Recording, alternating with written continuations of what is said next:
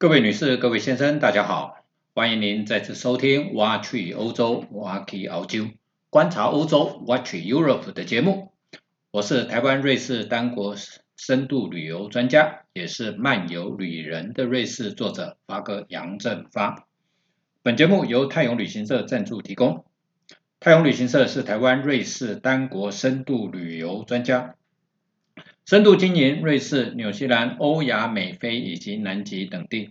是您值得信赖、有温度的旅游伙伴。泰永旅行社电话零二二七一七二七八八，官网 triple w 点五幺七六四点 com 点 tw 五幺七六四，我要去瑞士。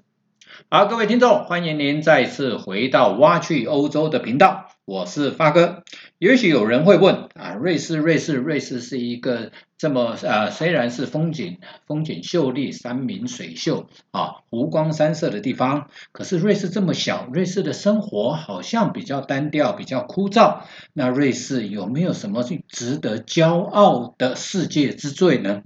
在这边呢，发哥呢就跟各位分享一些有关于瑞士世界之最。第一个，它有。是哎，瑞士有世界最长的楼梯。这个楼梯在哪里呢？在因特拉根附近啊，有一座山叫做尼森。啊，尼森的这一座山，其实它是一个 funicular 啊，它有登山呃，有是缆绳式的登山磁轨火车，但是它的火车本身没有动力，它的动力是需要好像是用缆车一样用缆绳来拉的这一座山啊，这座山呢，因为它比较。不重视亚洲的市场，他比较重视瑞士或者是欧洲人的市场，所以他不没有来到台湾推广。到这一座山上呢，啊，到这一座山上的话呢，就你就可以看到什么呢？一般来讲呢，可以看到少女峰啊、艾格曼克这这三座山之外呢，你还可以看到布里恩之湖，还可以往北往北去看到什么呢？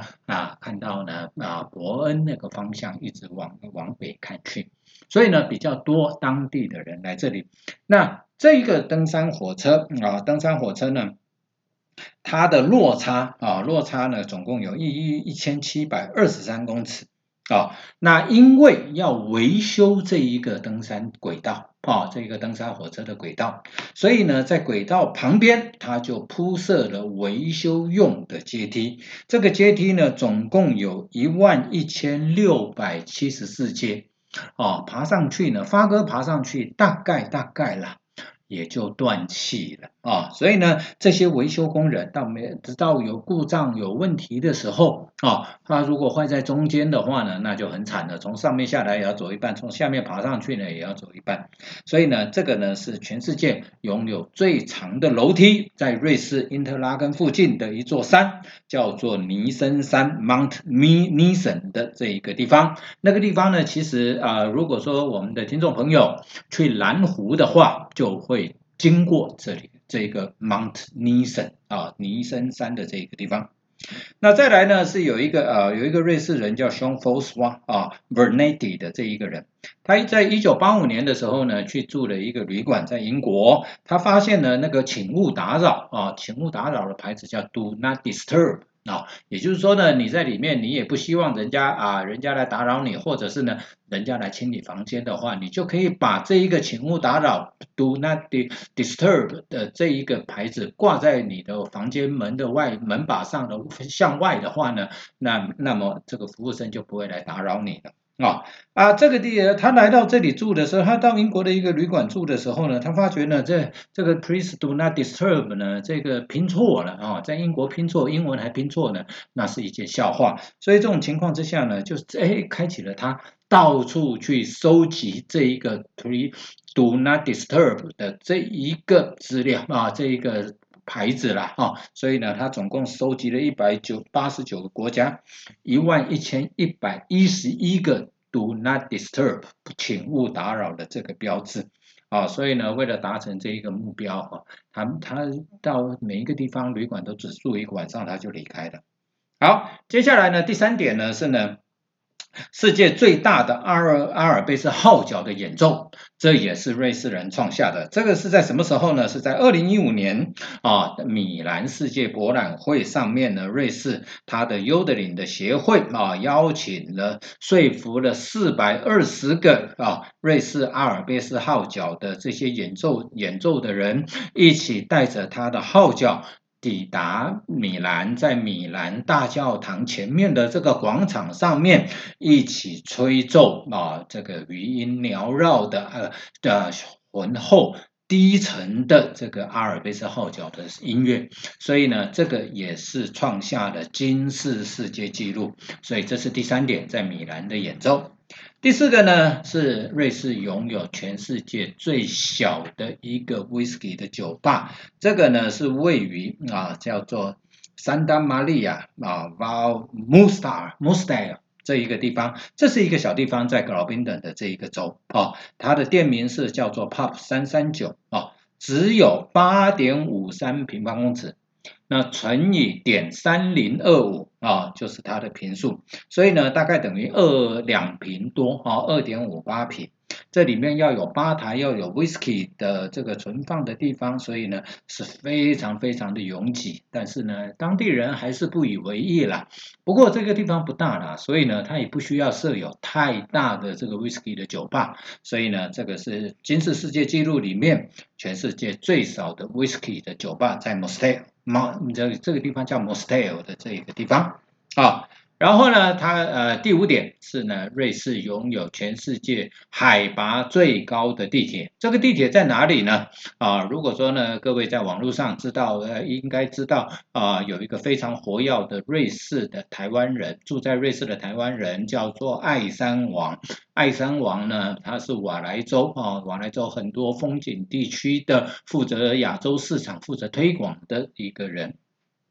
那他所管辖的地方。里面就有一个地名叫做 Susfey，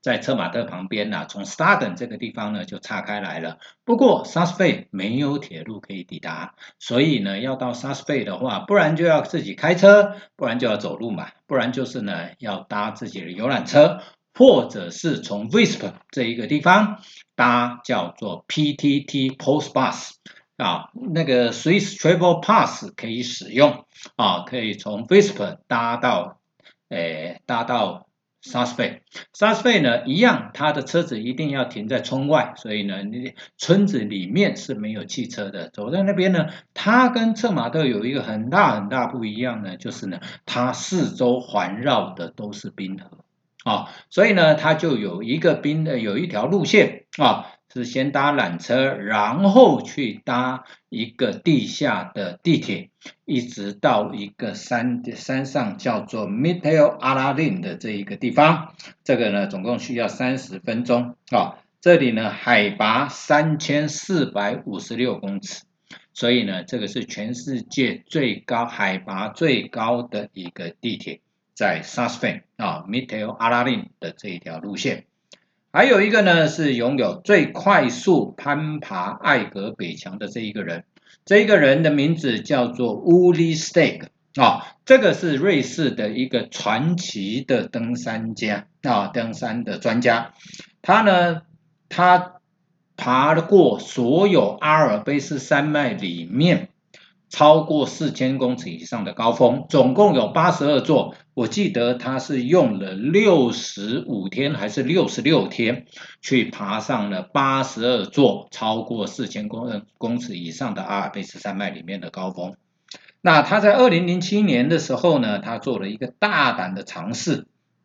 啊，那要攀爬艾格北墙，因为艾格北墙呢垂直啊，是一个垂直的峭立的山壁。如果说我们搭我们去少女峰的时候，从 g l i n d e b a 上到 Kleinscheidek 这个地方啊，这个地方呢以前是可以搭火车，现在多了一个选择，有一个缆车叫做艾格 Express 已经开幕了。啊，不过发哥没有搭过，因为呢疫情的关系，本来我们是有机会去搭乘这一个最新的一个缆车，可是呢因为疫情，所以我们没有办法啊，没有办法去考察。那二零零七年的时候，他用三个小时五十四分钟爬上了这一个艾格北墙，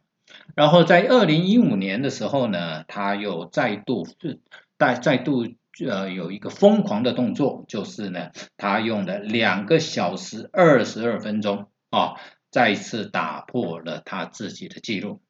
不过这一个人叫 Woody Stake 的这一个人，他在前几年啊在尼泊尔训练要攀爬艾佛勒斯峰的时候，不幸失足。命命丧尼泊尔，所以呢，这个人已经过世了啊，所以这是一个不幸的消息了。好，接下来呢，瑞士拥有全世界最长的一个铁路隧道啊，其实这个隧道呢，在二零一六年的六月一日通车，它的长度是五十七公里啊，用了十七年的时间去贯通啊，挖出了两千八百万吨的岩石。从苏黎世到卢加诺的这个铁火车呢，大概可以节省一个小时左右的时间。这个是欧盟啊，欧盟呢有出钱赞助资助这一个这一个隧道。这个隧道的名称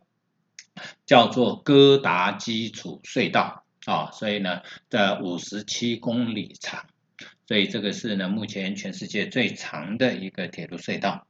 那另外呢，瑞士在圣莫里兹，它拥有一个旅有一个旅馆是金氏世界纪录认证，全世界拥有 whisky 最多的一个旅馆啊，这是一个三星级的旅馆，叫做 Wild House am Sea。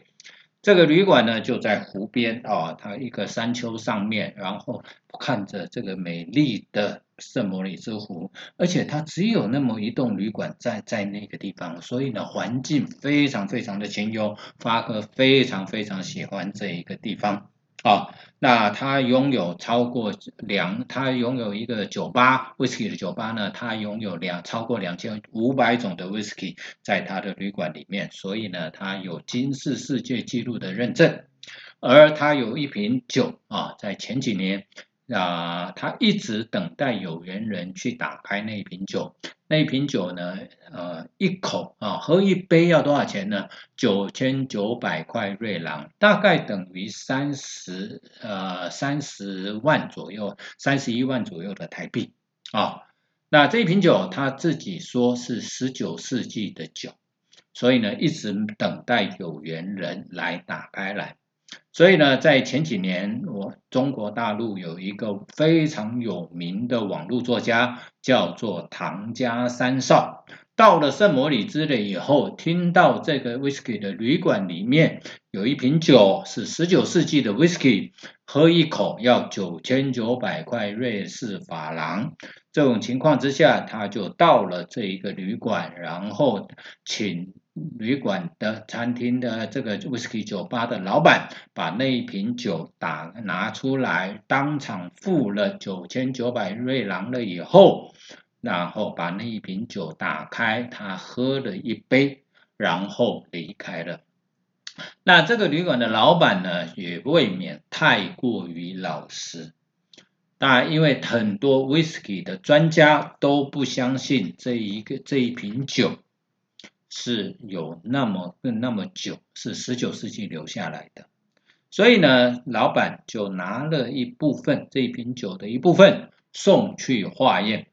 化验出来的结果，他们认为啊，whisky 的专家跟化验的单位都认为这一瓶酒应该不是十九世纪的，而是是二十世纪的呃 whisky。所以这种情况之下呢，这个旅馆这个 whisky 酒吧的老板就带着九千九百块瑞郎飞到了北京，找到了唐家三少，然后当面把九千九百块瑞郎还给了唐家三少。所以呢，发哥很笨啊，发哥如果当年呢，发哥能够啊参禅。九千九百块瑞士法郎给开了以后，那那时候呢，我相信呢，出名的应该不是唐家三少，出名的会是发哥。所以呢，这个是有关于瑞士啊，瑞士呢一些我们所知道的啊，它的金氏世界纪录。那接下来呢，我想我想跟大各位分享一下呢，瑞士啊这么小小的一个国家，那它到底有没有什么特别的发明改变了世界呢？这个也有，因为瑞士人啊，尤其到冬天的时候，他们呢，以前冬天很冷啊，我们一般来讲的话呢，从十三、十四世纪开始，一直到十九世纪末、二十世纪初，这个以气象学家来讲的话呢，地球都处于一个小冰河时期，所以以前比较冷，所以在冬天的时候，瑞士人是没什么事情做的，所以他们就很多人在动脑。那第一个对世界改变的啊，改变世界的一个发明叫做拉链，这一个人叫马丁啊，叫马丁 Winterhalter 啊，这个这一个人，他呢，呃，其实拉链的雏形最早应该是 美国人先做出来的啦，可是呢，他他呢，一九二三年的时候啊。啊，这一个人马丁温特霍特的这一个人呢，他因缘际会到去买下了美国人的这个专利，然后呢，再投资一万块的瑞郎去加以改进，改进了以后呢，就变成我们现在随身使用啊，呃，现在生活你穿衣服这些，大概有时候行李箱上面也都是这个拉链的。这个是瑞士人，他虽然不是他发明，但是他买下专利以后加以改。改进形成我们现在所看到的拉链。那最重要的、最重要的，接下来的这一个第二个发明，我想是这个是我对我们生活里面影响非常非常大的，这个叫做魔鬼毡啊。魔鬼毡这一个呢，叫做 Mastrel 的这一个人，在一九四一年的时候啊，他是一他是他是法语区的人呐，他在菊哈山区里面打猎呢，他觉得他的狗跟他的衣服呢都被一种植物的种子哈这样子勾在勾着，而且呢附着在上面拔不下来，这好每每一一直拔一直拔，越拔越生气。可是呢，他就想说，哎，奇怪，他为什么能够紧紧的勾住我的衣服而拔不下来？所以这种情况之下呢。他呢就